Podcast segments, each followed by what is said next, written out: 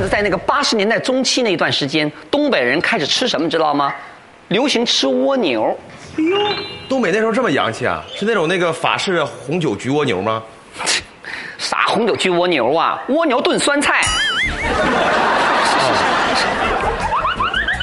谁也不知道怎么回事哈，反正突然开始流行起来吃蜗牛了。有一次呢，我妈妈就买完菜呀，这你们注意到没有？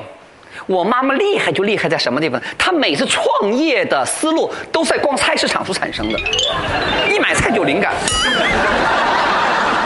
我妈买完菜，路过小餐馆，看到满地就蜗牛那个壳啊，就开始琢磨着了。嗯，这些蜗牛壳就是商机。琢磨着，叭一拍大腿，等等等等等等会儿姐，咋了？你妈怎么老大腿？别拍了，再拍就肿了。没有吧？每个人都有习惯动作。我妈的习惯动作一决定了拍腿嘛，就跟你那胡说八道是一个习惯的，对吧？家族传统。随便吧，嗯反正呢，当机立断，赶紧问朋友呢租了个仓库，搞了个温室，准备干嘛呢？大规模的养蜗牛。对了，养蜗牛。有一天我回家了，我说妈，你干嘛呢？我妈说我看蜗牛赛跑。我说啊。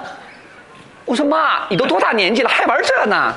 我妈说的，别说话，这个几只啊都是样品，跑得快就说明身体好，留着做种。眼看着比赛要分出胜负了，这个时候一个熟悉的身影出现了，你爸是我爸。